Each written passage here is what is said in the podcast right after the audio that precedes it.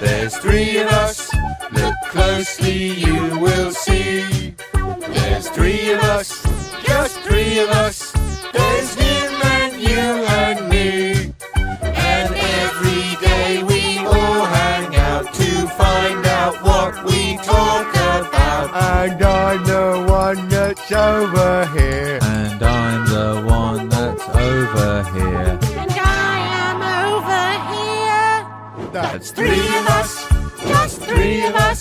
Us, three.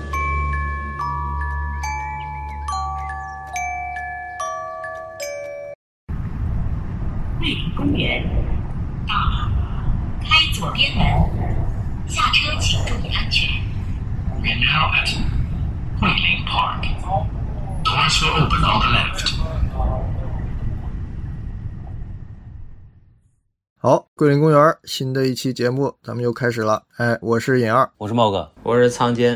你们这个都有娃的人，对吧？你要娃平时都看什么儿童的片子呀？我知道尹二给这个儿子看这个星星河战队这个，星河战队哦，对对对，这个重口味。动画片呢？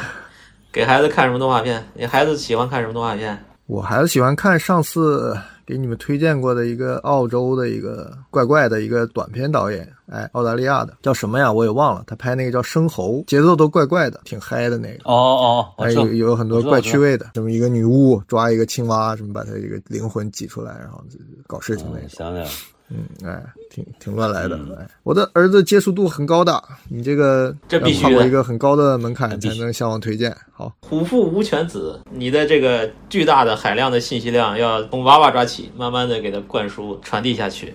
嗯，茂哥呢？你家娃小时候看动画片，喜欢看什么动画片？他不看动画片儿，他看什么动画片儿？他没什么动画片儿看，看什么《小时代》《小舍得》？小时那是电视剧吧？啊 那不是动画片儿。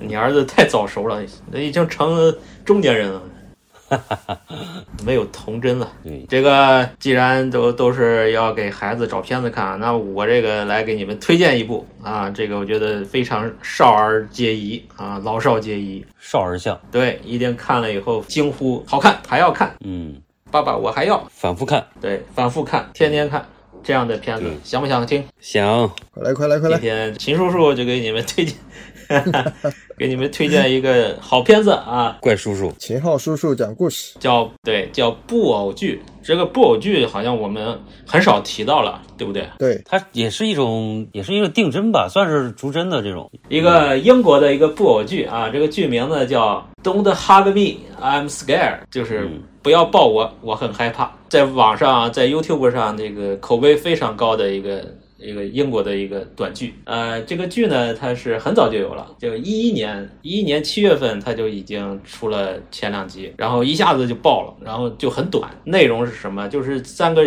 卡通人物啊，有一些这种教育的内容，就教你啊怎么去创新啊，呃，怎么去做饭美食啊，对吧？就是这个内容都非常的这种少儿学习向啊，画风也非常可爱。但是，但你要看到后面，就会发现这个有些不太对劲了。呃，我们就来慢慢的来深聊这个剧。啊，这个剧我觉得非常适合这个青少年，这个尤其是儿童去观看。呃，已经现象级了，在 YouTube 上呢有这个二十五亿的观看量，这个可不是一般的数字。嗯，那国内的好像很少听到身边谁说这件事儿。你这个推荐要负责任的啊，你这个推荐哎，这个绝对你们看了以后绝对包你满意，童叟无欺。然后老少咸宜。对，他是这个最早呢是发在一个 YouTube 的一个账号上，是两个人啊，这两个人一个男一个女的，他是这个 Becky Sloan 和一个 Joseph Palin 啊这两个人，然后一起创作的。这个发了六集，这六集呢就非常的短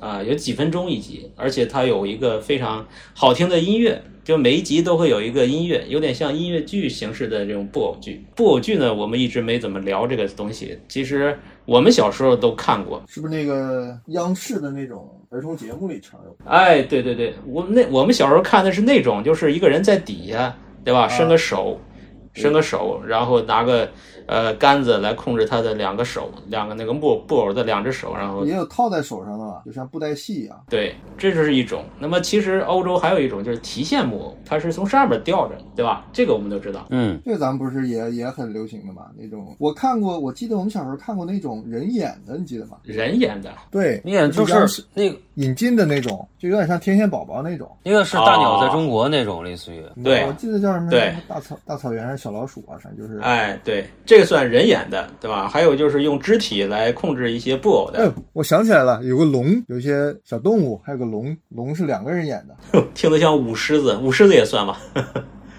对啊，就是类似的那个龙还挺逗的，可能是也中国定制的，对吧？这一类的就是靠人身体参与的，咱们好像一直都没都没有去聊它，咱们都聊什么竹格的啊、粘土的呀，对吧？这个二 D、三 D 的，对吧？但是其实这一类也算是一种算动画吗？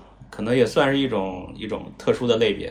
其实我们小时候看的那个叫《芝麻街》，这是最有名的。芝麻街应该九零我不知道，八零应该肯定都看过，七零八零的人小时候现在都知道。现在那个 PowerMart 里边还有他卖那个合作款，什么都有，哎还是一个很大的 IP 的，对。对，现在最有名的是芝麻街里边那个青蛙，你知道吗？就是那个青蛙，呃，叫什么科米蛙，就是这个这个是表情包里经常会出现的一个很搞笑的一个青蛙。然后芝麻街呢，我们小时候看的叫什么呀？叫《大鸟在中国》，就里面有个形象是一个大鸟，黄色的，超级高。对，哎，那个那个鸟有两米高。然后呢，我们小时候八十年代的时候，特意拍了一个系列的中国的一个短片，就是《大鸟在中国》。然后他跟另外一个什么狗啊，有个狗啊，长毛狗，然后也是人扮的，然后来中国去找一个凤凰，然后遇到孙悟空啊，孙悟空还是进入京剧的孙悟空，你知道吗？还是唱京剧的，画着猴脸儿，穿着那个戏装，各种动作都是京剧。那时候还没有《西游记》那个电视剧呢，然后就跟这个大鸟在长城有各种比试。我们小时候看的是这个，但是我小时候印象就是这个东西啊，在我童年的这个心里边，觉得是一个恐怖片。因为我小时候看这玩意儿觉得很恐怖，我不知道为什么。这个应该，这个我们应该其实最有印象是那个小铃铛啊，应该哎，对对对，小铃铛也是那个木偶剧，对，小时候那个木偶剧很多。小铃铛那个就其实大林和小林嘛，这个都是童年阴影啊，这个对对对对对对，这个都很恐怖的。对，从小我就觉得这个哦，五人这个东西就是一个很恐怖的存在。对，最近那个你们看那个喜剧大会里边，它不是有那个就是戏嘛那个，对，其实我看还是有点不太舒服的，你知道吧？就是还是有些时候会有点那种对呃，就是有点 creepy 那种感觉。但是它其实你看下去还行，但是它总之是有一种，反正是有一种怪怪的感觉。是的，是的，是的，嗯，这个可能是文化差异吧。反正我以亚洲审美看这玩意儿，我都觉得很恐怖。就是我小时候看这玩意儿都是要做噩梦的，一个这样的一个形式。但是现在应该大家都接受度都好多了。嗯，那么我们今天讲的这个剧呢，就是它其实呢刚开始出来的时候，很多人就会对它的一个定义就是一个暗黑版的芝麻街。它具体是怎样的一个内容呢？我们讲一下啊，就是。它呢是一个类似于受这个芝麻街启发的一个这个博物短剧，形式啊、画风啊，就是以模仿这个教育儿童的这种儿童剧的一个音乐剧的形式啊，然后来去讲一些这个主题。它每一集都有个主题，看的过程中呢，就会它里边会有一个老师，相当于一个老师的形象，一个卡通形象，就给你讲啊，这个这个好，这个这个不好啊，这个应该怎么做，那个应该怎么做，大概是这么一个内容。然后呢，在但是过程中慢慢的就开始暴露一些极度暗黑的一种恐惧的一些桥段，然后就开始转折，然后最终呢，在里边的这个主人公已经崩溃了，就看到一些恐怖的这个场景和一些处境的时候，就崩溃以后，呃，慢慢又回到了这个原状啊，来一个 happy ending，风格非常的这个诡异，但是呢，这个前半段呢又非常的清新可爱，有这种低幼的这种审美的这种可爱的这种画风啊，然后配上非常朗朗上口的这个音乐，就我觉得就像一个什么呢，就是大卫林奇版的芝麻街。大概是这么一个一个剧的一个套路，极度扭曲，嗯，对对对，就是它的它融杂了很多的这个元素啊。然后我们先说一下这里边有这个呃三个人物，主人公有三个人啊。这这三个人呢，就是生活在一个房子里。先说第一个，就是一个大红人，这个大红人就是一个真人扮演的。这里就是真的是真人扮演的，然后穿了一身红的连体衣，然后他的头部呢是一个就是红头发的一个根一根的那种垂下来的，就是全是头发，然后就像贞子一样把自己脸的包住，然后他眼睛呢是在这个脑袋顶上，两个大眼睛像个青蛙一样的，然后他说话的时候呢会。这个嘴出气的时候会吹动他这个脸前的一个头发一飘一飘的。啊，非常可爱怎么我不觉得可爱呀？啊！你为什么要给我儿子看这个？你可以试试，你可以试试。我觉得儿童的眼光是不一样的，你知道吗？那个我那次跟那个虫子聊，我说这个人类对虫子的恐惧是与生俱来的吗？他说不是，他说你小孩在还不知道虫子是何物的时候，你给他一个虫子，他是不害怕的。但是到了有了一定的这个认知之后，他会觉得虫子是很可怕的。这个所以说他是有一个好像先天是有一个免疫的啊，或者说小孩可能还在一个阶段，他是不是还不知道什么叫恐惧呢？嗯，对，这个倒是对你像那个，我也暗中观察过。嗯比如我小孩啊，我小孩对什么呢？就对骷髅这个东西，嗯，他没啥感觉，他不觉得是恐怖的。就是吧？对就直到他知道这是什么东西，他有了一些文化属性的这个信息认知之后，他会觉得恐惧。哎，所以说我们跟他们这个认知是不一样的。嗯，啊，第二个人物是一个小黄人，这个小黄人就是一个木偶了，他是应该是一个体现的。然后他的这个形象呢就非常的憨，是一个天生弱智的一个人设，说话也很傻，然后智商也很低，然后经常被欺负，然后他的那个脑袋是是一个蓝色的墨西干头，就整个是一个很憨的一个形象。但是呢，在这个故事里面呢，憨憨的这个小黄人呢，他是有一个爸爸的，哇，他的爸爸就特别的可怕了，是一个非常野蛮、彪悍、粗鲁的一个邋遢的一个形象，头发稀疏、酒糟鼻，看一些这种成人电影啊，经常拿把刀出现啊，是一个非常恐惧的存在，可能也暗示着这个小黄人的这个人格呀，这个弱智的人格，他是可能是受他爸爸的这种病态的影响，这个是第二个人物。然后我最喜欢的就是它里边的那个小鸭子，就是有个鸭子。这个鸭子呢是一个绿毛鸭，穿了个西装，然后呢，呃，声音非常魔性，自带电音效果，就是啊啊啊的那种，李阳配音的是吧？哎，就有点像，啊，这个声音非常的好听，我很喜欢这个人的声音。这个性格呢也很也很搞笑，经常会有一些奇怪的想法。他的画风啊，他除了这个儿童音乐剧的这种形式啊，这种木偶剧的形式之外呢，它里边其实不仅仅是个木偶剧，它融杂了很多很多的动画的元素啊、它有二 D 动画啊、有三 D 动画啊、粘土动画啊、还有定格动画啊、还有一些真人扮演的实景配在情节里边啊，在这些真人实景啊、布偶的场景啊，还有三 D、二 D，还有粘土动画，还有定格动画里边呢，还经常会加一些电脑特效啊，那种鬼鬼畜的那种格力驰的那种电脑特效。它在这些形式完全就是无缝切换，呃，做的非常流畅。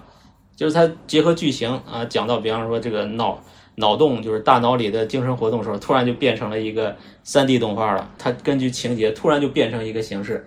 那最后甚至还有一段呢，它出现了 AI 动画，就是最近最特别火爆的那种 AI 作画，这里边都有。第二季里边有了是吧？对，第二季里边就有一集就就有 AI 动画了啊，我觉得他已经就是非常的牛逼了，他把所有的这种动画你想到的形式他都放进去了啊，形式非常的非常丰富，形式大拼贴，对对对，但是拼贴的就非常的带感，很过瘾啊。他在一一年不是发了六集嘛，一直到一六年陆陆续续的发了六集。这六集之后呢，他就开始这个就是成立了一个独立的一个制作组，其实就他们两个人，然后他们也呃在那个就是网上发起那个众筹嘛，啊、其实当时本很多这电视台啊都要找他合作，都想找他合作，但是他们呢都没接受，最后呢，呃他在网上众筹了一笔钱，开始拍第二就是正式的一个系列，那这个系列呢是在今年的九月份啊，今年九月份正式的这个发布了。啊，这个系列呢又是六集，这六集呢就跟之前那六集不一样了，这六集就是正式的，每集二十多分钟啊，非常的过瘾。完还是他的那个风格，满足了这个粉丝的期盼，这么多年的期盼啊。这这六集在这个 IMDB 上的口碑已经达到了八点八分啊，非常的高。但我很奇怪，就是国内好像没什么人知道这个东西，豆瓣上都没什么人看，就是就不知道为对，就不知道为什么，很冷，很冷的。哦，第一季好像有人看，我记得好像就是之前有人说过的。啊，对，第一季因为它很早了嘛，对啊，对，它但第二季就可能热度没没没到，是吧？嗯，好，那一共十二集，相当于其实前六集呢很短，是一种网络短片形式。先讲一下前面这六集。第一集呢，它这个题目就叫创新，就是 creative。What's your favorite idea? Mine is being creative. How do you get that idea? I just try to think creatively. Now, when you look at this orange, tell me please, what do you see? It's just a boring old orange. Maybe to you, but not to me. I see a silly face walking along and smiling at me.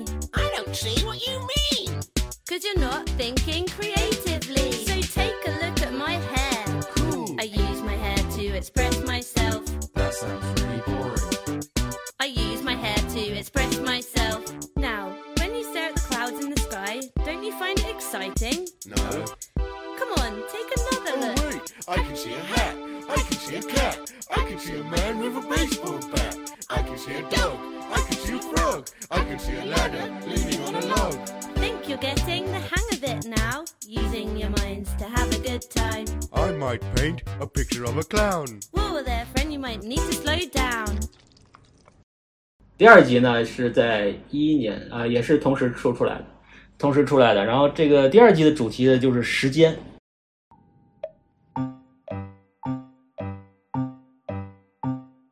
Time is a tool you can put on the wall or wear it on your wrist. The past is far behind us. The future doesn't exist. Ow. What's the time? It's quarter to nine. Time to have a bath. What do you mean? We're already clean. Scrub, scrub, scrub till the water's brown. Time is a ruler to measure the day. It doesn't go backwards, only one way. Watch it go round like a merry-go-round. Going so fast like a merry-go-round.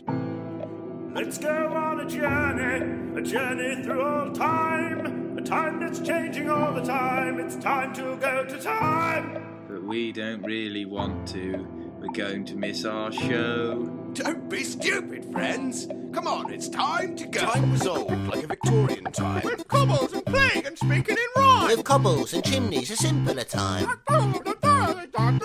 This tree that is old has circles A inside. tree that is older has shriveled and died. The apple that's fresh is ripe to the core. And I'm not over time and I'm not anymore. 对，这第二第二集是我就是就 Time 这一集是我印象比较深的一集。 这是吧？就是因为他通过那种就是反复的他去呃给你诉说，然后他整个其实那个镜头是有那种迫近感的，然后让你感觉其实你情绪整个很焦虑，然后他最后就就就把那个情绪轰到一个程度之后，你就感觉整个他这个 cycle 那种感觉就很特别强，就整个这个这个精神污染，对，而且我补充一下，就是曹老师就刚才说那个他他这个剧的一些形式嘛，其实我觉得他用了很多那种就科教片的那种，就是给小孩讲科教片的那种那种口吻和那种形式给你做，而且它里边我觉得。呃，让你感到不舒适的地方就是他用了很多那种有些断肢啊，那种把那种真实的血肉和那种毛绒玩具给混混到一块儿，这种感觉，你其实就在别的片子里边是没有见到的。你比如说我们之前看那个《Happy Tree Friends》那个，它也很血腥，但是它是一种呃把可爱和那种画出来的那种就是爆浆那种感觉，那种非常二级片那种感觉混到一块儿。就这个它是给你都直面出来了，就是它真的把那种生肉，把那种就是一个玩具，就是一个玩具它。其实有血肉的，它把这个东西给给你活生生的给你摆到你的这个镜头里边，就让你感觉非常的放在一起是吧？哎，就特别的割裂感觉很重，而且它整个那种语言和音乐，它都是那种呃，给你一直在反复强调这种东西。到到最后，就刚刚曹老师说那个，他其实到最后他给给你个释放，但是那个释放等到你真的释放出来的时候，那个情绪，你觉得他其实不是不是真正的释放出来，而是他一种就是很扭曲的感觉，就是把这个感觉给你砸到一块儿，这个这个是很很强烈的，我觉得。对，他就是打破次元壁了，不是一个画风那个画的那个恐怖了，而是真血淋淋的这种真实的恐怖。对，这个有点像什么呀？那个水云梅耶早期拍的那个什么食物啊，哎，对，啊，什么两个两个舌头在那儿，在一个泥巴的塑像的里边伸出来舔来舔去的那个，对对对，是不是有点那种感觉。一些食物的肉啊，什么这种这种工具啊，这种就是它非常的真实，非常写实。哎，它是这种画风。对，然后它里边还不光的包括这种恐惧，它还有一些这种网剧，就短片里的那个第三集是讲这个爱，讲这个朋友之间的爱。就是它里边呢提到一个主旨呢，就是说你要想获得爱，你必须要遵守原则啊，你要遵服从一些的这种规矩，你就能得到真正的爱。那什么是规矩呢？那就是宗教，你要献祭，就是最最后就差点把那个小黄人给给烧了。To love each other is to care, to be kind. And to share. I love my friends, so I give them a hug. I made this for you because I love you so much. I love my pet cause he's a crab. I love this tree and I love this stick and I love No, no, this no, that's not how it's done. You must save your love for your special one. My special one? Everyone has a special one. Even me? I am lonely. Yes, it's true, but do not worry. You're confused, but that's okay. Let me put it another way. 就是这种呢，就是慢慢的把一个美好的一个一个画风、一个期待，最后转成了非常恐惧的一个血淋淋的一个局面啊，就是这样的一个设定。对他很容易偏执，不讲理了，到最后就是这个这个差不多这意思。嗯嗯，对对对，然后他第四集是那个电子，是讲这个呃电脑老师，就是突然出现了一个一个老的电脑，一个台式机的电脑，然后来告诉他们，你要有什么疑问呢，你都可以问我，我可以回答你所有的知识。但是最后呢，他们就进到这个赛博的空间里边了，这画风马上就变成那种很赛博的动画了。然后他们在那个赛博空间里面呢，呃，有三个门，就是他这个故事呢非常深刻，它不是一个就是简单的闹剧啊，它非常深刻。他说他在电脑里边他学到什么知识呢？呃，第一个就是这个时尚啊，就是自拍，然后那个鸭子就一直在换装自拍，每次一出现就是一个新的行头，然后自拍就摆 pose，特别傻。然后呢是购物，对吧？你在淘网上就可以淘宝，可以买这买那。然后就是一些无脑的娱乐，就是打游戏啊。基本上他说那个最后就是在那个赛博空间，他们在做的主要的一个行为就就是这三种事：自拍，然后购物，然后无脑的娱乐。嗯，就反映出了非常深刻的社会问题。反映出我的现状嘛。Wow, look! I'm a computer. I'm a computery guy. Everything made out of buttons and wires. I'd like to show you inside my digital life. Inside my mind, there is a digital mind. What is the biggest thing? I'm very clevery guy. Wow. Count to a 50 in the blink of my eye and print a picture. And then I tell you the time. Time? Help you to find something you're wanting to find. No, it's easy to be a clever, smart boy like me if you just do it all digitally.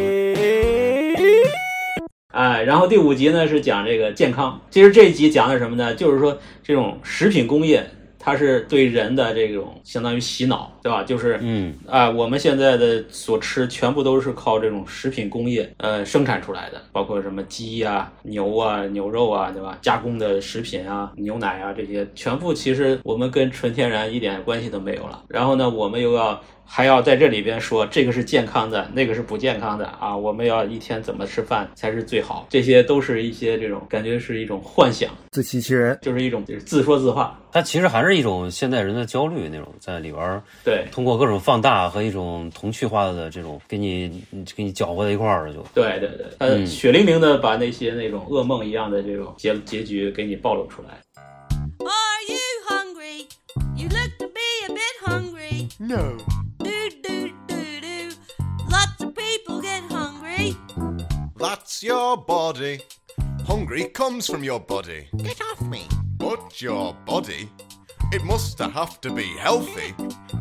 What's that? A tasty snack. You don't wanna go and eat a snack like that. Greedy to eat all that, you'll end up with your teeth all grey. Do do. Do do do do do do it healthy. Food is talking.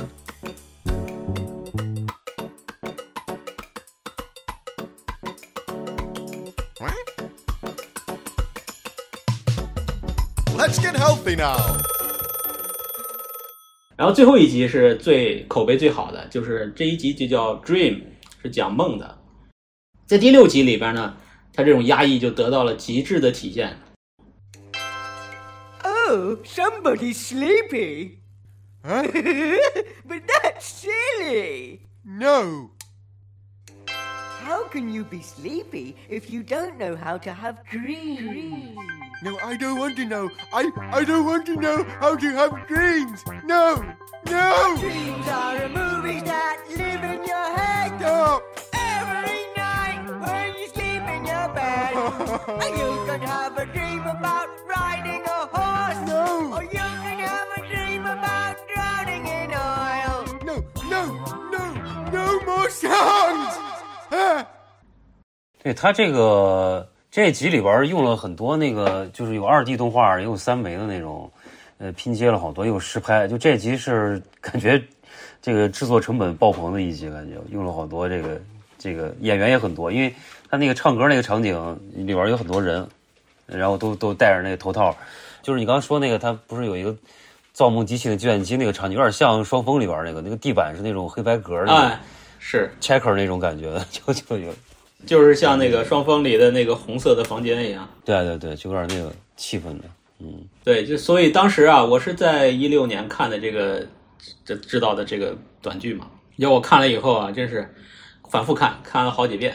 一六年这个六个短剧结束以后啊，他们就后来又准备是跟另外一个呃频道，就 China Four 一个英国的一个频道嘛，啊，要做一个另外一个短剧叫 Wiki Wiki，然后那个剧都做完了，好像一八年都做完了，一八年的这个宣传片都出了。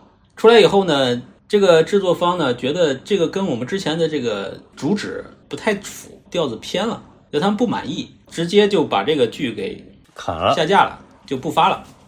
嗯，啊，就等于这个系列，他他一八年做的那系列就消失了，没有了。然后突然在今年那个六月份，突然说这个预告片出来了，新的这个电视节目 TV show，九月份上，然后也是六集，每一集二十分钟，然后就哇一下就爆了，然后就一直到这个九月份全部一下在那个呃 China Four 就电视上播出了，而且人在英国是电视上播出的，不是不是这个尺度不是网不是网络，对，全民向，老少皆宜啊，都可以看。九月份我就非常的这个幸运，就在第一时间就刷到了这个的熟肉。这六新的六集呢，时间很长，每一集都是二十分钟。那讲了什么呢？就是也是每一集它有一个主题啊，基本上还是它之前的调子啊，没有什么大的变化，只是时间更长了啊。所以说，有些粉丝我看那个就是网友评论说有点稍微有点失望，就是因为它时间一长嘛，那种张力、那种那种信息密度可能没有就小了。啊，没有前面冲击力那么大了，但是还是很满意的啊，就是没有改变他们的这个主旨啊，还是很满意的。那这这六集呢，都讲的是什么呢？第一集是讲的这个工作，是吧？这个工作很明显就是说我们这种九九六的这种工具人的这种存在方式，然后他就质疑这件事情，其实做的都是很无聊的。他们在这工厂里边做的是什么呢？就把一滩烂泥、橡皮泥，然后捏成螺丝钉的样子，然后传送带送过去，送过去被吸走以后，经过一个仪器的一个呃处理，又变成一滩烂泥，然后又送回来。他们就在这种循环的这种永动机一样的这种工作，这真有点像那个就是卓别林电影里的那种桥段。嗯，拧螺丝那种。对，到了今天我们还是这样子。You can be anything you want to do, it's totally up to you. Even if you don't know what to do, I can help you, I show you. You can be the guy who types so fast on computer. Clackety clackety clackety clack. Or you can be the one who kicks so hard at a football. It's a goal. Or you can be the one who bangs the hammer when he's angry. Order. Or you could be the one who makes people better when they're poorly. Oh, careful. Maybe I could be the one who plants a tree, cuts it down to make a shed. And I will invent a digital currency based around respect. And I would really prefer to do as little as possible or nothing at all. Is that an option? 第二集就是死亡，就是怎么来理解死亡这件事儿。 I used to be a blob of nothing at all, but now I walk and talk and I'm 20 foot tall. I'm the new one in the family. I wanna thank you for this opportunity to see the sky is blue and the ocean is too. And when the world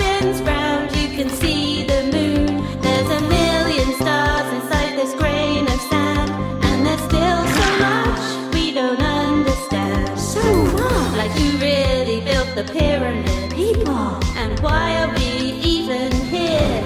What's our purpose? Some people think we're in a simulation. It's interesting just to think about that. my core values. 第三集是那个家庭，也有点恐怖的，就是有出现了个孪生姐妹，带他们到他们家去做客啊，这样的一个离奇的故事。 You know what? I'm actually glad I don't have a family. I don't even want to be in a family. A family wouldn't suit me. No, I don't want other people who look quite like me, who I almost get on with, cause we have the same diseases. I don't need the members of a family.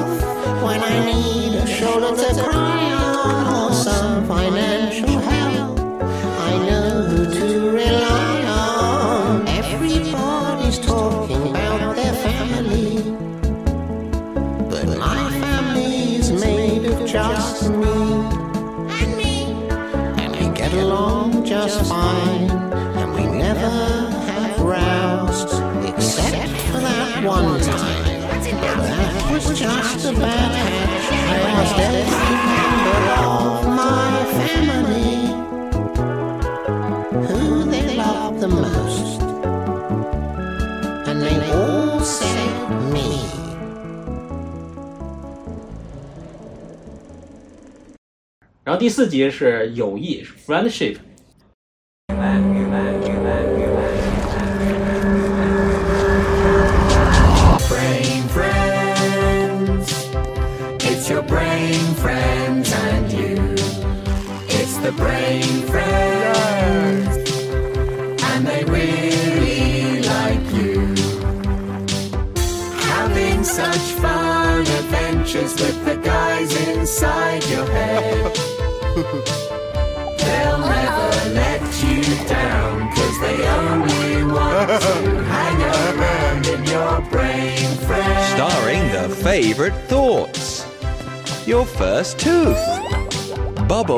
Memory.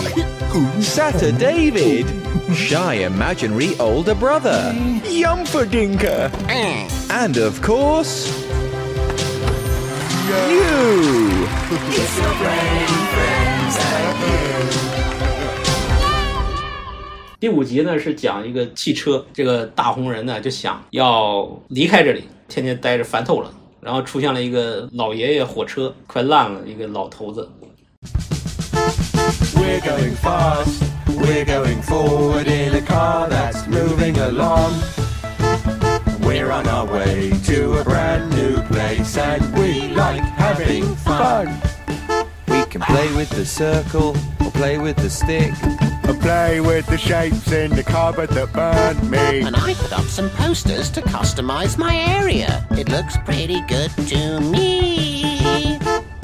Yeah, it's a long drive, but we don't mind. Because we can get to know each other. Such comfortable seats, I might have a seat. And. I found this guy in the road. What? No, no, get him out. Get him out. Oh. We're going fast, we're going forward with such good company And we're on our way to a brand new place, just you and you and me. 最后一集也很好看，最后一集是我最喜欢的，因为最后一集有一个非常魔性的音乐，讲电力 （electricity），就是 What about my shredder？就这段是可以对洗脑是吧？对对，特别洗脑的一段曲子。 Yeah, aren't you going to break your phone? Look at all the stuff that you've got. That you don't even know what keeps the TV on. Well, I'll give you a clue. It's electric and blue. And it makes all the stuff in the house work for you. I always assumed it was some kind of natural phenomenon, some sort of weather or something. Oh, what about the lamps and the lights and the plug-in blanket? Uh, magic of some kind, like a spell or. And loads of people agree it's time your brains all learn So what about the radio? That's right, electricity. And What about my printer scanner? Good wires, electricity. And what about our pet animal? Well, let's have a look. No, just boring old guts, I'm afraid. Oh no, wait, there are some wires. So why don't we just call this one a maybe? Oh, What about this boring breadboard? Let's breadboard? turn it into an electric breadboard. what about our boring chair? That could be an electric chair. But what about my shredder?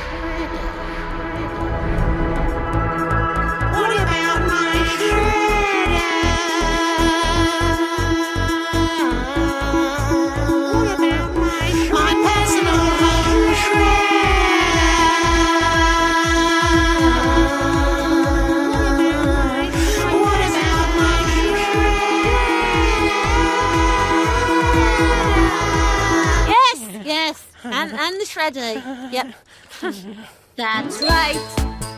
And you have to agree. Now your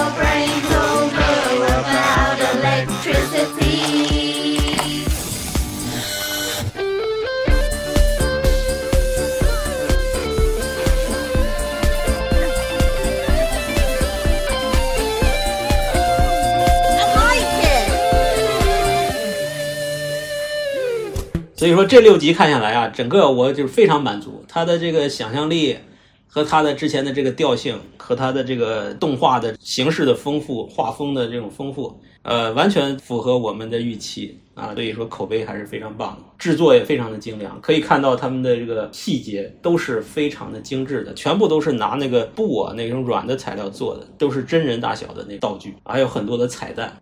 他们这个工作室应该是个，应该以前是拍这种广告片 MV 的。我看了很多那个拍摄那个花絮那些照片嘛，就是他嗯有时候是那个，他基本上是个等大的一个一个房间去拍的。对，所以说他们就是有那个空间可以做的很精致，整个那个道具什么的。这两个人就是工作室就叫 Blank Industry，嗯啊，然后就开始陆续的就去网上众筹，在这个 Kickstarter 上众筹到了短剧的后四集，然后后来呢又跟这个 China Four 合作，就拍了新的这个长剧的六集，是这么一个形式啊。哎，我记得以前有一个是粘土的，还是那种定格动画的，叫什么来着？叫什么恐惧什么呀？就是每一集也是反转很快，讨论的话题有点类似，就是跟这个时下的一些现状，还有一些文化的一些呃误入歧途的一些现象，他们就会去抨击，然后那个尺度啊，或者话题讨论的这个重口程度，好像也挺挺限制级的，都是短剧啊，就跟这个一样，一集一个一个话题的。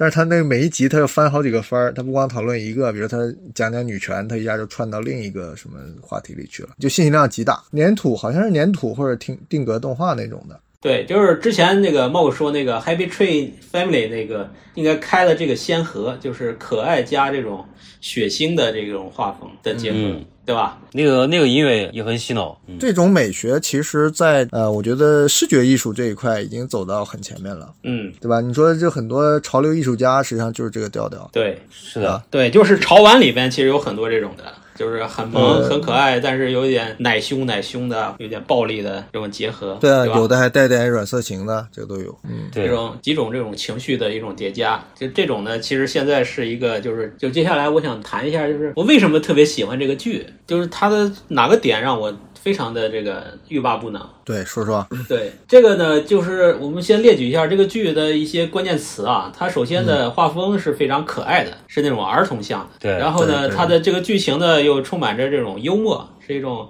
呃搞笑的这种清新的、愉快的一些开始。啊，颜色呢都非常鲜艳，是那种很阳光的这种色调，都是大红啊、大绿啊，饱和度非常高。对，饱和度非常高。那接下来的一些词呢，就完全是另一个极端了。就是首先呢，它是一个非常阴暗的故事，那里里边有很多阴暗的桥段，慢慢的就会有一些非常恐怖的这种场景出现，然后呢，又有一些诡异的设定，还有就是。一个猎奇向的一个整个的一个类型，它非常的特殊，所以就是归为一种猎奇向的这种题材。那么还有这种非常邪点，对吧？有很多人说它是很很 cut 很邪点，然后又很惊悚，对吧？又很惊悚，就是有点大卫林奇的调子，很惊悚。整个故事呢，就是你从头看完了又觉得很荒诞。那它里边的惊悚力还经常是那种很 psycho 的惊悚，就是刚才我说的那一集，就是朋友那一集，就是进到他的那个里世界里边了。他的里世界里边，他的那些意淫出来的一些朋友就很 psycho，对吧？而且那些。对那种那种朋友的那个形象，就就甚至都带有一些精神污染。就在那个 Reddit Reddit 上，他也很火。Reddit 上的这个有一个评选，就是这个剧里边所有的人物形象里边，你最受不了哪一个形象？因为这 这这些人人物形象啊，都是有的都是很很难用语言来形容的。评选的结果是，就在他那个小黄人的脑子里的那些想象的朋友里边呢有一个。有一个爬虫，有一个有个多足的一个什么 uncle，一个什么叔叔，然后那个形象就是被评为第一的，就非常的看了以后让你这个这个这个精神污染，就是一种一种不可名状的一种一种情绪。对，就是我为什么喜欢这部剧呢？就是因为它是呃融合了非常多的一些这种情绪特征。而且这些这些情绪特征，它是在一个短短的时间内给你呈现出来，而且它还成为一个整体，你也不觉得哪里特别突兀，就觉得整体又它凝合的这种缝合的又非常的这种完美啊，又又又很有爽感，这样的一种作品是我非常喜欢的。那这里呢，就想呃引申一下啊，就是说一下，就是其实我喜欢的东西呢，是一些很有新鲜感的体验的一些作品，就这样的作品，它算其中一个。那么什么叫新鲜体验呢？这个我们刚才讲了一个，我们讨论了下来，用一个叫什么新时代的一个精神画像，呃，这样一个。首先啊，我们说这个精神画像，或者说呃，通俗讲就是情绪是有很多种的，对吧？我们有这个喜，对吧？怒哀乐，我们都说有这么几种。什么惊恐啊、厌恶啊，就是这个有一篇报道呢，就是说人呢其实是有二十七种情绪啊，非常多了啊，什么钦佩啊、崇拜呀、欣赏啊，啊，然后愉悦呀、焦虑啊、敬畏啊、尴尬，对吧？尴尬也是一种情绪，哎，对，尴尬也有尴尬的艺术创作，我觉得还有什么厌倦、冷静啊、困惑、渴望、厌恶啊、痛苦、痴迷、妒忌、兴奋。恐惧，然后是痛恨啊，然后是有趣和快乐，这还不一样啊，还有怀旧，还有浪漫，啊？悲伤、满意、性感啊，同情还有满足，对吧？它是有这么多种情绪。这个呢，是我们这个时代的他这个分析出来的。其实呢，呃，有这样的科学家呢，他作为精神心理认知方面的科学家，他说这个人的情绪呢，他是不是亘古不变的啊？就是古人的时代的情绪跟我们现在的情绪，或者说精神画像吧，是不一样的。那他这里边呢，他就列举了一些我们现在就是已经消失的一些古人有的情绪。那它里面就有一种啊，比方说这种，这个是英文的词啊，我们就不读了啊，反正我也读不出来，就是这种堕怠，就是无精打采的一种。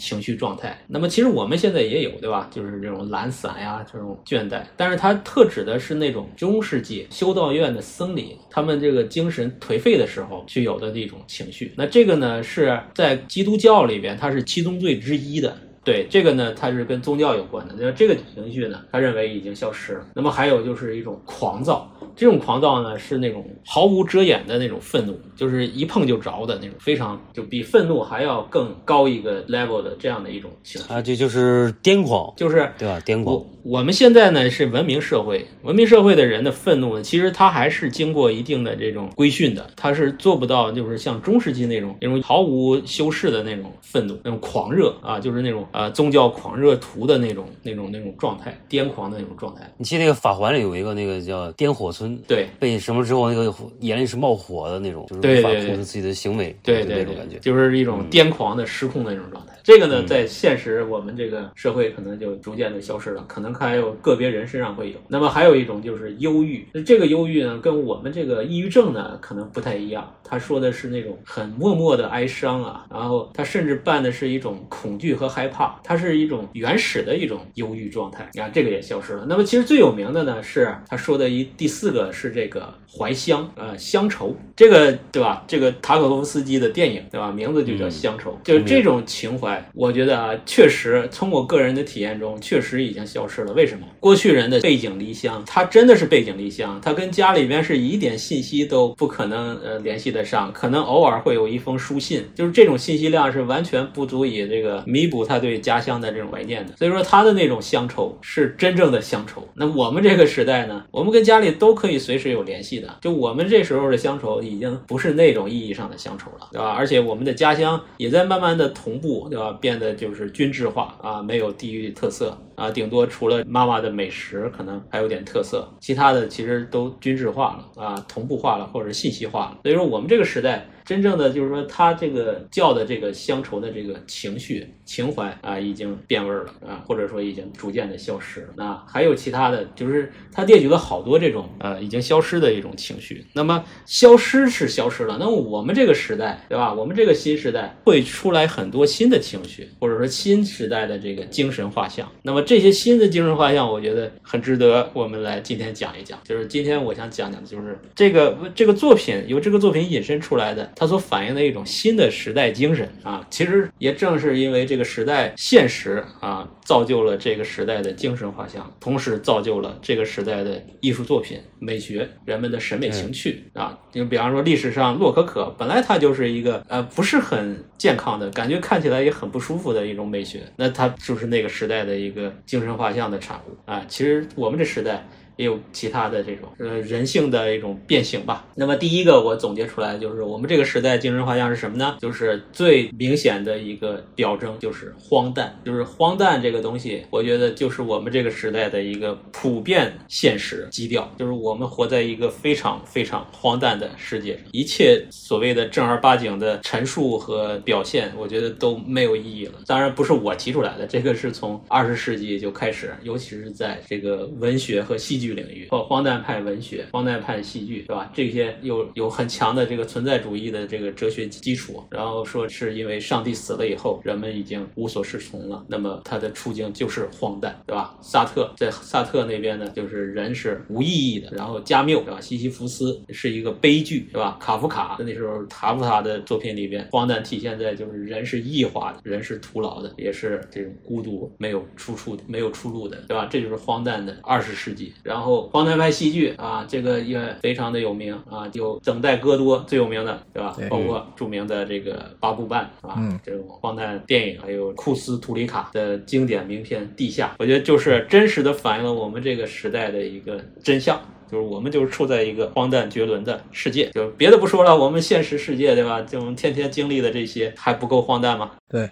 哎，这是我认为我们这个时代的一个现实的基调、精神画像，就是一切都是荒诞的。那么出现了很多荒诞的美学和荒诞的艺术作品。对我是觉得有些词吧，就可能都被说泛了，大家已经不去想是什么回事了。所以你提这个“荒诞”这个词，其实很多人都觉得这都是天天挂嘴边上的一个词儿。对，哎，但其实有没有想过这个“荒诞”是啥意思？荒诞，它这个我看了，它是从这个拉丁词啊，这个耳聋演变过来的。哲学上，它是指这个人啊。跟这个环境的脱节，就是失位，对吧？我们用一个通俗，错位嘛。错位啊！你在你不该在的地方，或者说你跟他人的关系是错乱的，就是这一切都是错乱的，对吧？就是一个基本的意义是这样嘛？其实就像周星驰那些电影一样嘛，哎，对，他的一些反应、一些动作跟这个，但我觉得他其实也很简单，就是他就是脱轨，嗯，就失去这个法度了，嗯，就乱来了嘛，对吧？这就这就其实所有这些词，它背后都有一个意义，就是有一个是对的，原先是有一个对的一个标准，嗯，或者一个正常的轨道的，嗯我们脱离了这种轨道，对吧？嗯所以才所才会出现什么荒诞啊、乱来呀、错位啊，对吧？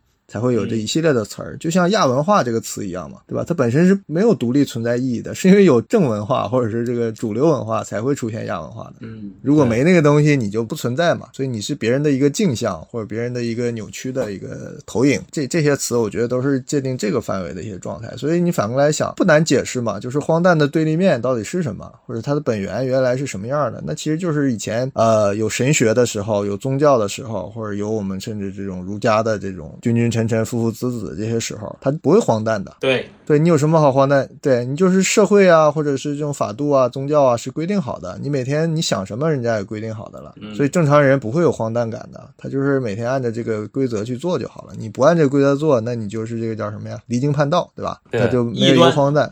对，只能说我们现在就失去了所有前面说的那些我们隐而不谈的那些规范性的东西，它在失去。而且最近你说更加荒诞，那是因为我们更深刻的失去了这些依据的东西，甚至一些法治也好啊，一些常识也好啊，一些道德的基本的操守也好，都。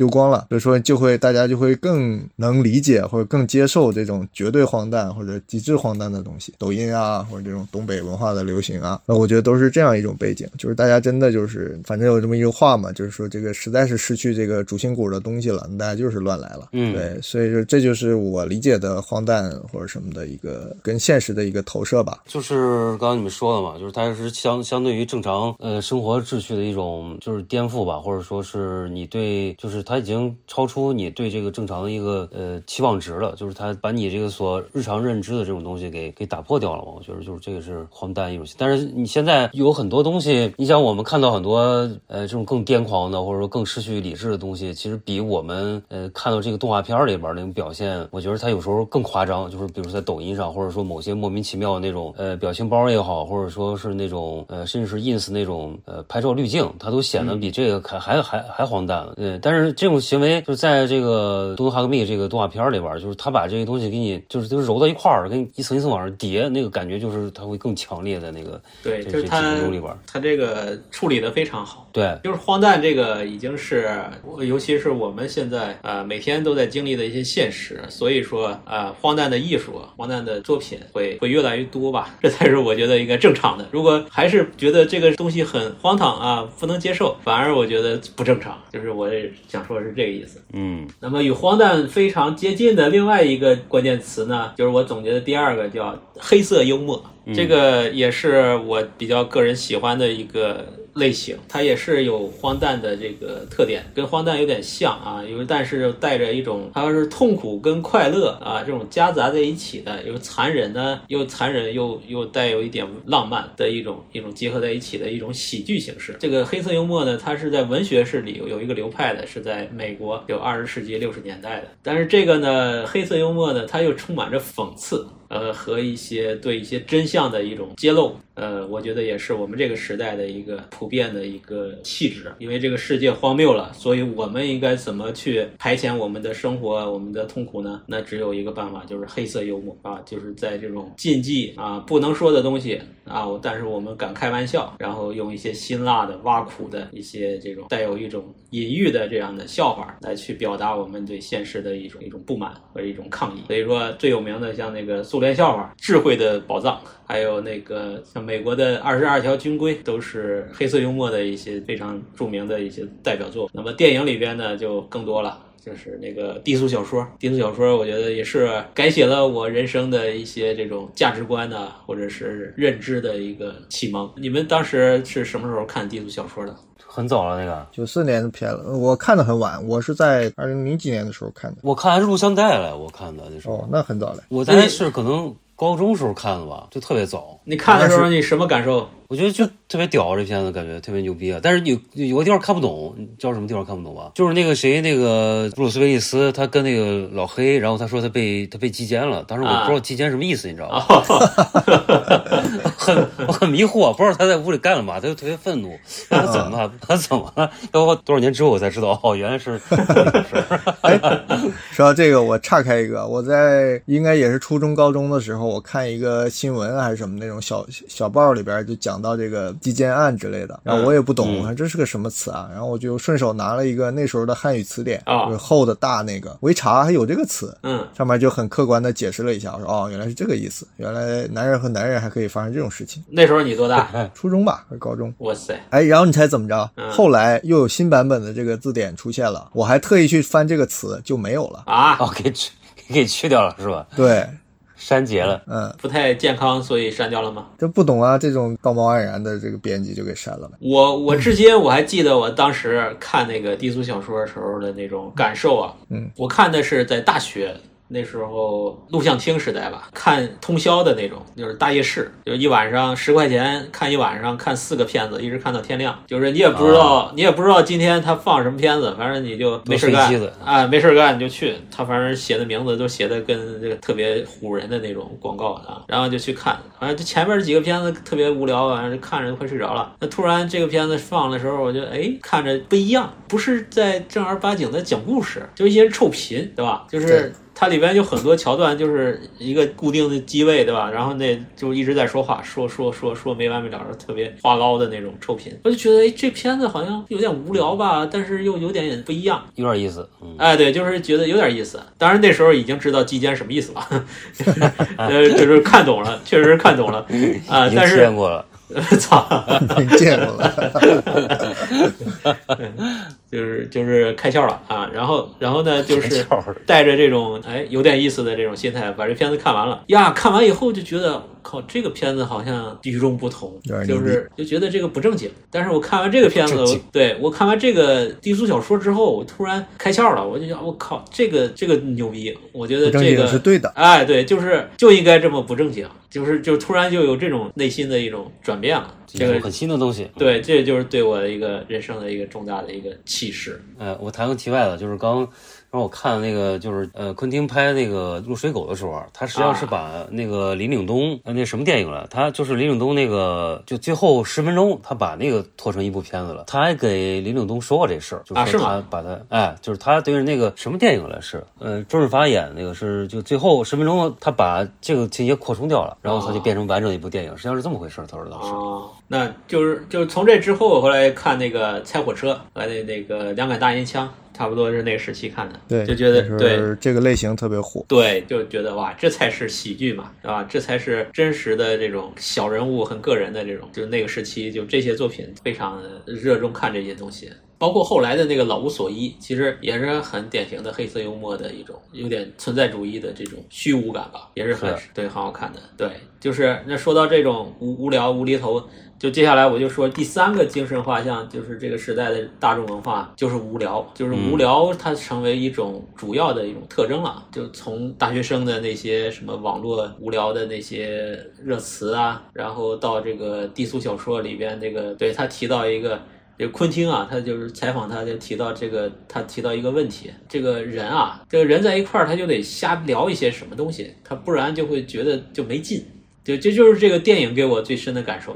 他不是说这些台词啊，都是每句话都要说出信息量的，他是一定要在这种瞎扯之中把这个调子给它提起来，它是有这么一个特点的。所以说这种无聊呢，它是有一些积极意义的。它这个东西呢，只有在默契的人身身上才会发生这种无聊的那种美。其实我觉得是这样的啊，就是这得从两头说，就是你要是上升到这个存在的这种哲学的感受上来说啊，它是一种人生态度，对吧？就是我就是以这种无为或者是这种呃无所谓的这种状态去应对一切嘛，包括我自己的价值，包括整个世界存在的价值，我都是这种。就是荒诞也好，或者是这种无厘头的一种方式，包括最后把它做成片子，或者说这个呃，像这种这种这种就就不停的蛋逼的这种状态，嗯它就是一个过程，它就是意义本身了，或者说也不找意义，但或者说它就是意义本身，就像等待戈多一样嘛，它等待就是意义嘛，它并不是戈多不重要，等待才是主角，对吧？对我是这么理解的。但是往后退一步来说，有些时候我觉得这又成为某些人退缩的或者不作为的精神鸦片。嗯比如你提到的这个苏联笑话，就是我非常反感的一个东西。为什么呢？就是一群聪明人好像看到了问题，但不是去想任何方法去解决，而就是编个段子取笑一下，或者哗众取宠一下，大家点个赞，或者是互相转发一下就过去了这个事情。我觉得这是一个在很低的状态下的一个荒诞或者是幽默，我觉得这个并不不很高级。它成不了一个，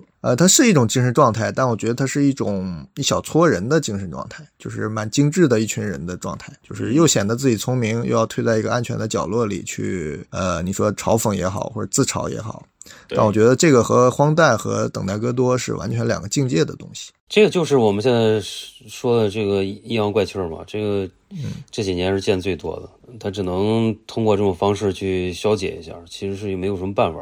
就是感觉，但是他说的很隐晦嘛，又是一种相对来说比较一种暗暗语化的方式去表现一个东西。嗯，你大到世界观，大到世界观或者这种存在感的一个无力，这是没有办法的嘛，因为我们就是在这个三维世界里，就这么这么些生物，对吧？你再怎么牛，你也不会说去跟亚里士多德再辩论一下怎么样的重的重新获得意义。我觉得也这是人类的努力也解决不了，所以会出现这个荒诞的文学啊或什么，这是一种认知的一个呃，就就是一个新层次吧，就跟以前说我有十字军精神，我要去干仗干一辈子，打死了就献给宗教了。那时候那是一个层次嘛。那可能我们现在就是不停的解放人，解放个性，各种解放，最后解放到最后，你发现就跟佛教一样嘛，对吧？你天天修炼这个修炼那个，先成罗汉，再成菩萨，最后一成佛，发现我靠，最后啥也没有。爬到了这么一个高的地方，而像茂哥说的这种阴阳怪气啊，我觉得不是这个方向的努力或者成就，他只是在一个沟里边，就是躲在那里，然后就是哦，原来他爬那么高也是没有意义的，那我就不爬了吧，我也自嘲一下，大家笑一笑，哈哈哈过去了，然后该怎么被人家踩还是继续被踩，我觉得这是完全不一样的状态。你说的这种苏联笑话也好，就是嗯或者说这种无聊文化也好。它就是在一种我们无法改变的一种现实局面的一种绝对的一种绝望的状态下，反而会去找一些这种喘息的一些一些机会。它倒不是说改变现实，改变现实，我觉得太难了。对我不是说他，你你这个前提我是不同意的。我说他没有绝对的绝望，他只是在模仿一种绝望，他是让嗯更精神更松懈、更容易松懈的一群人容易获得共鸣吧。所以说就达到了这个哗众的目的。我觉得这是这这一类存在的意义。对，但嗯是这也是这个现实中的一种现象。我就是说嗯，咱们咱们列的这里边呢，它其实也算是一种我们现实中存在的一种精神画像吧，就是有这样一群人。对，就是还有一句话啊，就是人总为自己的不作为找理由嘛，对不对？哎，这是所有这个正常人的一个共性。对吧？你意志力强一点的会偶尔否定一下自己就，就就突破一些。但多数人就是他甚至找理由的本领都没有，所以他一定是看到哦，别人这么说了哦，那我这样换算下去我是有理由的。你看他也那样，他也那么说呢，所以我也这样。呃，有的时候是给了这样的一种一种借口吧，或者帮别人找到了一个、一个一个不作为的理由。有时候是这种，嗯嗯。其实他这个就是这种无聊无厘头的这种。呃，我们回到这个作品里边，我觉得他好像是相对来说比较少的这个里边，我我感觉啊，就是在这个《东汉革命》里边，这这里边的每一集的开头其实就是他们的这种无聊状态。就是比如说在可能在厨房里边几个人坐着，然后哎，对，消磨时间那种状态，对的，对吧？对，就是每一集的故事开始都是从无聊开始的，就他们没有说我正在工作或者我正在呃做自己想兴趣爱好，正在画画，没有，他们都是这种。呃，无所事事，然后就坐在一个房间，啊、呃，坐在那儿，然后就开始了一个故事。所以说我我这列出无聊呢，其实它反映出，可能这个反映的是他们这个英国社会的一些人的这种，但跟我们可能不太一样，对对吧？我就想说，他其实是那种有点有点英式那种吐槽感觉，就英式那种对那种无聊感，能感觉到他那种。呃，都有有这个有这个劲儿。你看拆火车里边那些颓废的那些吸大麻的大学生，对吧？就就很很英国那种感觉。对，你要说对说大学生，我老想到那个彭浩翔拍的那个那个 AV 哦。彭浩翔不是拍过一个 AV 嘛？没有那么大名气，但我觉得找的是找了一个谁啊？苍井空吗？还是哪一个女优？不是，就是一个不太知名的啊，不太知 AV 名女优演的。对啊、对。但那个片它肯定是点题在结尾嘛？对，他就最后所有的一一场闹剧之后，然后那个男主角不就去面试嘛？你当然记得啊？对对对对对对，去面试，人家说你干过什么就值得说的事儿啊？啊，他迟疑了一下，他就把这个 他们拍 AV 的事情，当然是他策划和这个推动的嘛。对，他就讲了，然后当时说哦，这其实这就是一种荒诞和这个无厘头，是。一个一个过程，但它同时它也是一个，它反而最后它是反这件事情的。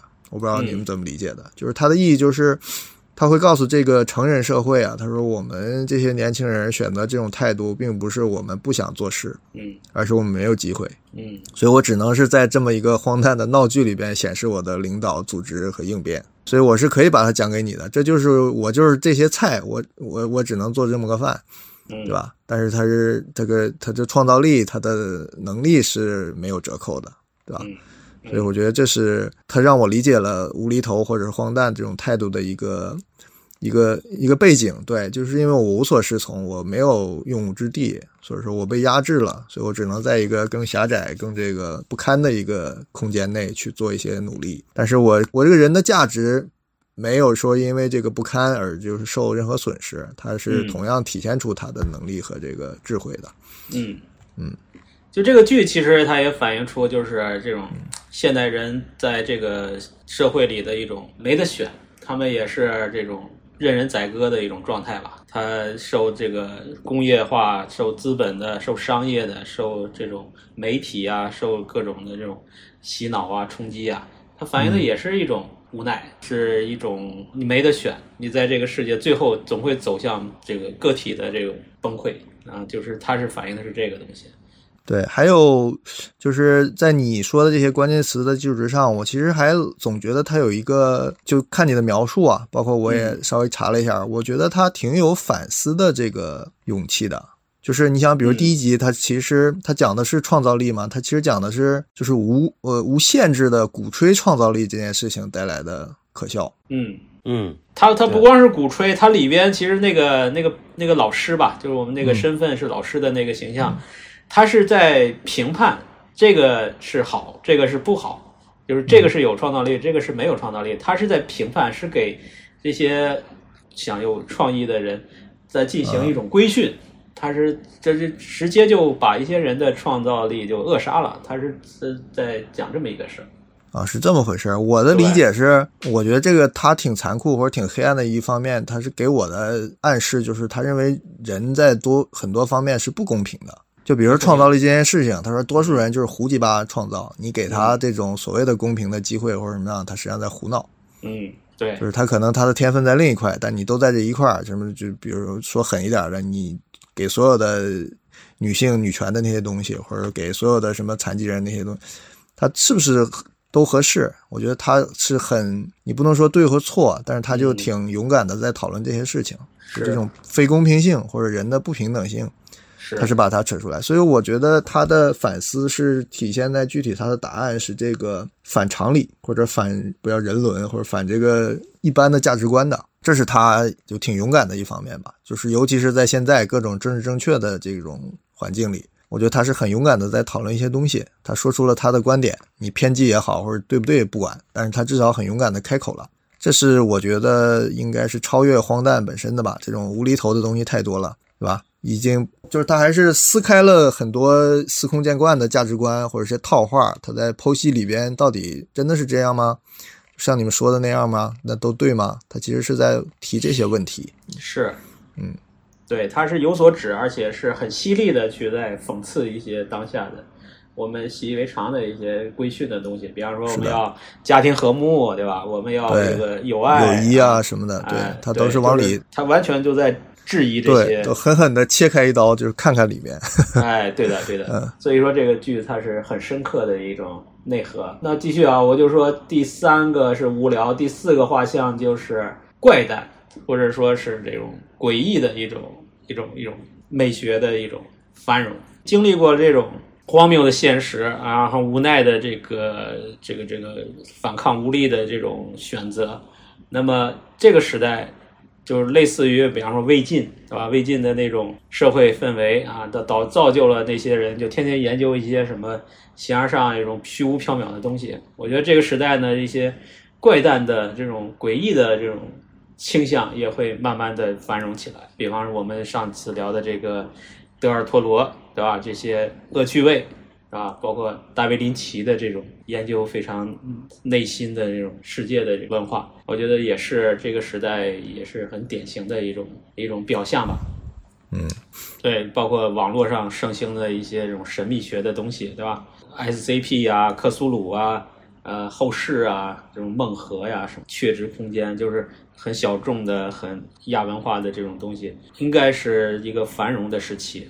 就是现实中看得见、抓得着的东西太让人失望了嘛，大家就奔向另一些虚无的东西。对，我们就回归那种现实中不存在的那种想象的世界。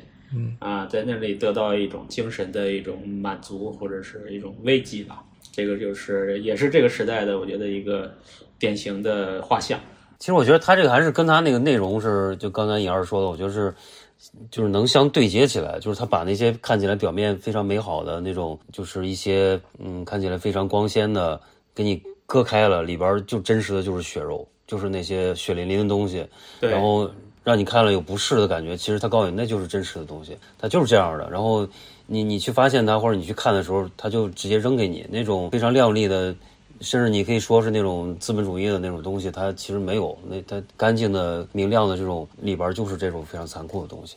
我觉得他把这个东西揭示出来了，给对，每一个毛孔都淌着血和肮脏的东西。我他这个给他他那节就那个那个第一季最后一集，他不是泡那个床里那个啊黑水里边啊对我回来又去看，我去看了一下，他们真的是黑水，他就真的是用水给你弄的。对。他就不会用一个那种，比如说用一堆毛把它陷下去，他没有那个东西，对对对他就是真的是拿那种。很脏的那种、那种很恶心的东西来去表现，很直给。是啊，对他不会去粉饰，他不会去在艺术加工了，他直接是那种很真实的那种血肉啊、器官呀、还有什么垃圾啊，还有那种黑色的那个石油啊什么的，他是真的直接拿这个来表现，就非常的给力，哎，非常给力，嗯这也是我喜欢他的点，就做的非常的这个彻底，就是。那这个东西呢，就会产生一种，就是我分析的一个第五第五种的这种时代的一个精神特征，就是就是叫精神污染。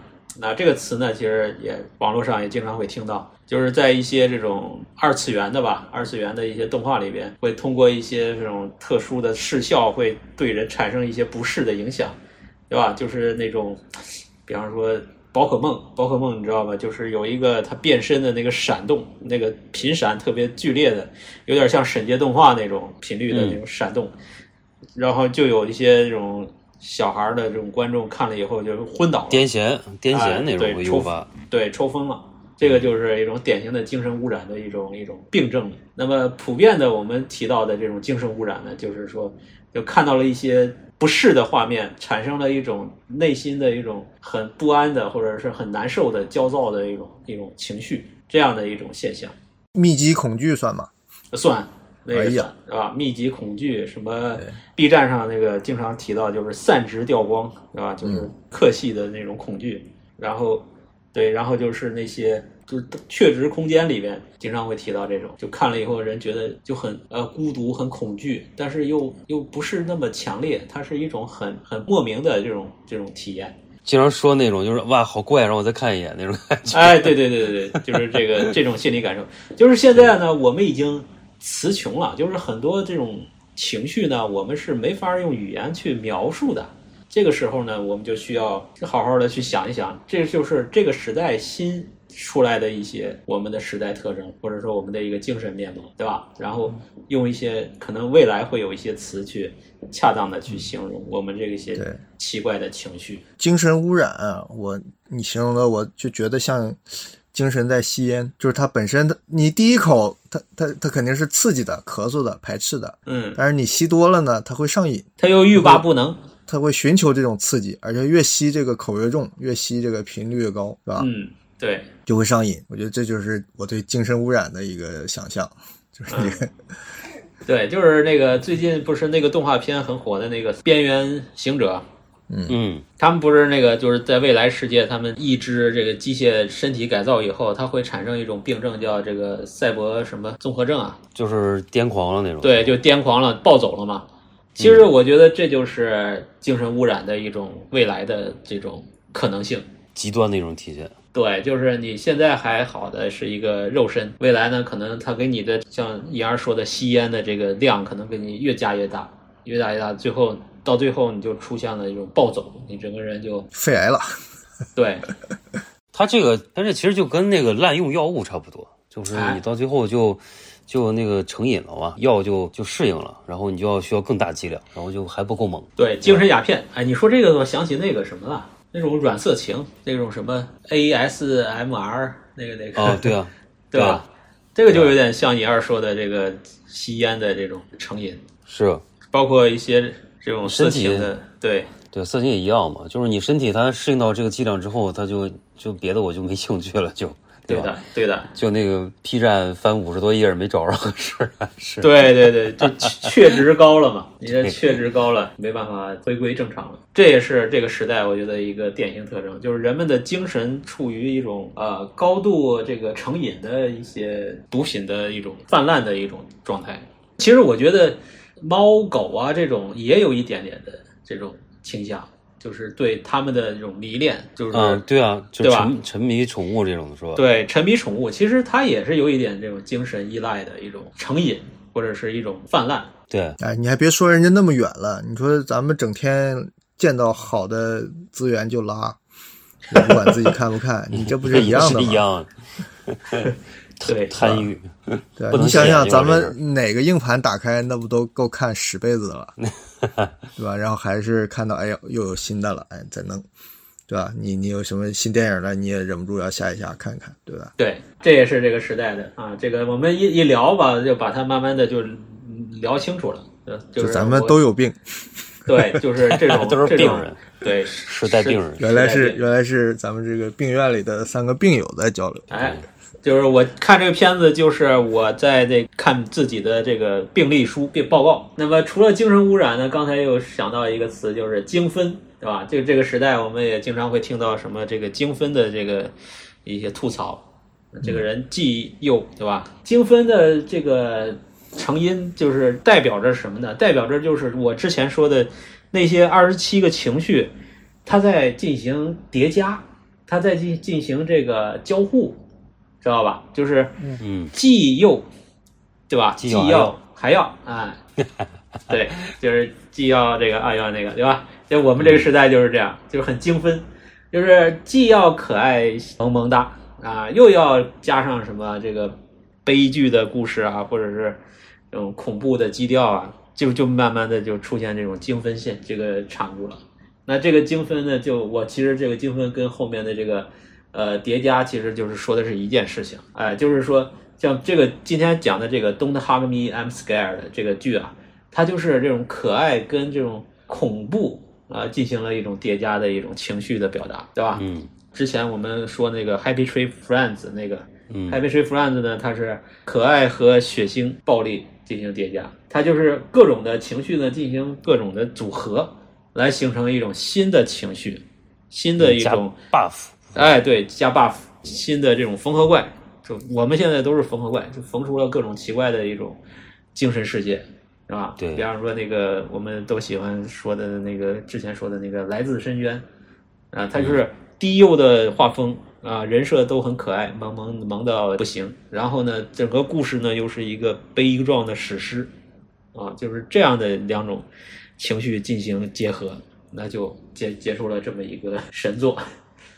对，这个畸形的果实。这个你你你应该有个统计数据，我觉得最多的都是和这个萌萌哒是搭接的，对吧？你包括潮玩啊这种东西，对不对？对对，我觉得萌是一种现在的一种通行证，而而且这个萌呢，就是低幼向的形象设计啊，代表着什么呢？就是我们之前提叫童年的消失，对不对？我们说这个童年已经不存在了，小孩儿像呃茂哥家孩子都开始看那个中年人看的剧了，对吧？就是童年的消失，这个之前呃提到了。其实我的观点不是童年的消失，不是童年的消失，是童年已经不是一个固定的时间概念了。这个童年这件事儿变成了一生的事情，然后对，就是被无限拉长了。对，无限拉长了，然后老年也变无限拉长了，然后这个中年也被无限拉长了，就是我们之前的这个时间概念，现在在这个时代都扁平化了啊，然后变得就是不存在于固定的某一个时间点了，它是一个层面了，就是我们内心是有一个层面是童年，然后有一个层面是老年，对吧？有的小孩可能很小他就抑郁了，他就有有这种老人的这种心态了，对吧？就是他都是在内心成为一层一层的一种呃平面了，它不是一个线，不是我们这一辈子要从童年到老年的这个历程，这个是我想说对，你说，对你这个形容挺好的，就是它是一个平行叠加在一个人身上的哎全生命周期的啊。对对对，所以也是你说的这个分裂存在的一个底色嘛，就他哎为什么又对对对对又要萌又要残酷？那因为他身上又有儿童的人格，又有成年人的人格嘛。对对对对对对，所以说这个情绪就开始重新组合了。它不像之前呢，是儿童呢就应该是可爱的，对吧？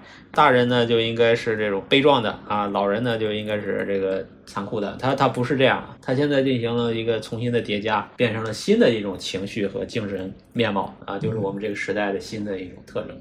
这也是错乱的一个体现嘛。啊，对，也是一种荒诞的一种表现。另外一个角度，如果分析一下的话，没有这个什么意思啊，就是跟这个女性成为这个消费主力也有关系。就是它从消费视角来看的话，这种东西它更容易被消费掉嘛，就是它起码带有一种看起来比较萌的这种外表下的东西，它就容易被青年女性消费，这也挺重要的。除了这个，就是就是消费主体，就是我们现在看到的作品、商品，对吧？它是为了消费，那么消费的主体是谁？它就会为这个迎合这个主体去塑造这些形象，那么最后的结果也是这个结果啊。从商业的角度来看，也是这个必然。那那我不知道你们咋观察的，我觉得这个扣在女性消费者上有点观点太传统了。我觉得这个东西在重新再反诉它消费者本身，就是你或许早期或者是前一个世代，大家是针对这个青年女性消费群体，对吧？但我觉得现在他们塑造出来的就是现在的小男孩的消费观或者审美观也是这个样子了。女性化我经常在地铁上看到这种小男孩挂着一个特别萌的那种毛茸茸的东西。嗯，对吧？这种在我们小时候你不可想象啊，你男生你不要说挂这个了，你就嗯夸一下或者摸一下，那你在男同学里你就完蛋了，对不对？啊、那个 阳刚之气哪容得了这些东西，对不对？对，但现在没有啊，现在这就是一个大行其道的。你从这个小男生的服饰到他们的呃化不化妆我不知道，但是你就看他背包的方式、背包的品味，还有选的那些手办的东西，我觉得就已经是都不能叫女性化了，就是已经被这种消费的东西塑造出来了，它就是这个趣味和审美了。没错，嗯，所以反过来，所以我是反过来，它也不能是简单的说是女性消费者的一个取舍，它可能就是全人类的一个趋向，就是嗯是低优化和这种并存的一种状态。《三体》里边就说嘛，未来人是什么样的人啊？未来人就是现在的韩国人。韩国人，韩国的哪一部分人啊？韩国人很多啊，你不要地图炮。你展开，没有瞧不起韩国人的意思。对，没有没有瞧不起韩国朋友的意思啊，就是韩国这个足球也比中国足球厉害，对吧？这个，你展开讲讲，你展开讲讲。但是他那个。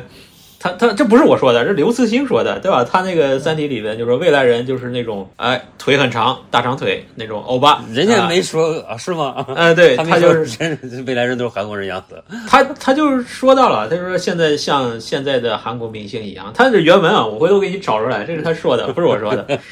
免责声明先提哎，先贴对上。对对对，这不是我说的啊，这个确实是刘慈欣说的啊。嗯，那就是他预言到了未来的这个人类走向审美情趣啊，他就会像尹二你说的，就这种这种中性化吧，走向这样的一个趋趋向。那么这个情绪，我之前回到啊，就是这个作品呢，它倒没有那么那么那么女性向，还是还符合我的审美情趣的啊。就是这个时代，我觉得首先你是肯定是个荒诞的现实，然后呢是一些无所适从的无聊了。那么在无聊的这个世界中，这个剧狠狠地给你一个点醒，告诉你，对吧？这个世界的真相是怎样的。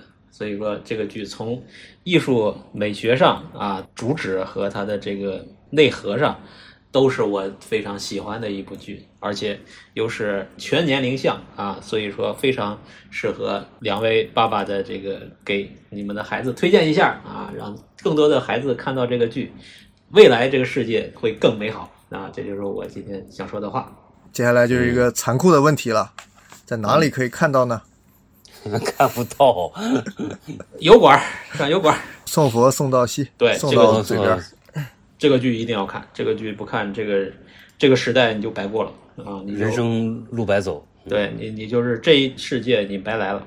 二十二世不是 二十二世纪，二十一世纪，二十二世纪杀人网络。嗯、对这个二十一世纪的这个一定要去感受一下啊！这个剧多说一个啊，就是最近经常会有一些这样的题材的作品出现。刚才我提到了这《来自深渊》，提到了《Poetry Friends》，其实还有，就比方说那个《仲夏夜惊魂》，你们记看过吧？嗯，看过，我看过，嗯，对吧？像这种恐怖片，它就特别的反传统、反套路，它是一种一种那种宗教的崇拜和那种恐惧的一种叠加。那最近那个什么算吧？最近那个星期三算吧？哎，星期三有点太精致了那种感觉。对，有点商业化了，不是很深刻。然后就国内这个网络上最有名的那个金广发，你们知道吗？我知道，你们喜欢看吗？我看过，挺挺挺愣的感觉。你们怎么看他的作品？跟他学吵架，如何把你的对手带入疯狂？就是耍无赖嘛，对吧？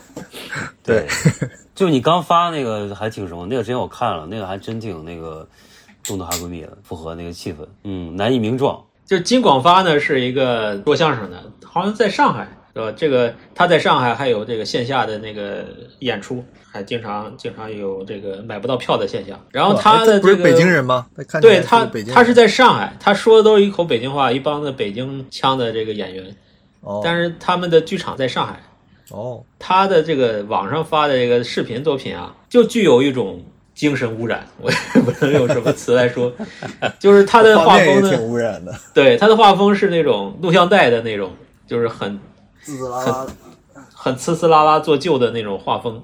然后呢，他的故事呢又又是很无厘头的，对吧？也没头没尾的，突然就是呃呃无聊的拷问啊。然后呢，他经常会在这个他的这个短视频的最后呢加一段这个八十年代的电视广告，就这个东西哦加上去啊，这个调性一下子就特别的诡异。特别的这种不可名状的一种东西，我觉得，我觉得它是很符合这个时代的一些特征的。嗯嗯，类似这样的作品，其实是我关注的一些重点。你们有好的也可以推荐给我，好啊，精神污染你，得给你喂药是吧？给我买烟去，给我买烟去。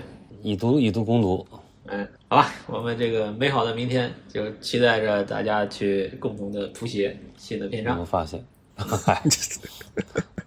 你这开始抽风了吗？你这个结尾话说说的有点抽你这你这有点精神污染了。对啊，我们就就是要这个谱写这个时代的符合这个时代的新的乐曲啊，新的赞歌。时代最强音嗯。对，一个时代总有一个时代的声音，我们不能老重复那些老调啊，我们要走到当下。好，嗯，欢乐今宵，嗯，欢乐今宵。好，再见，再见，明年再见。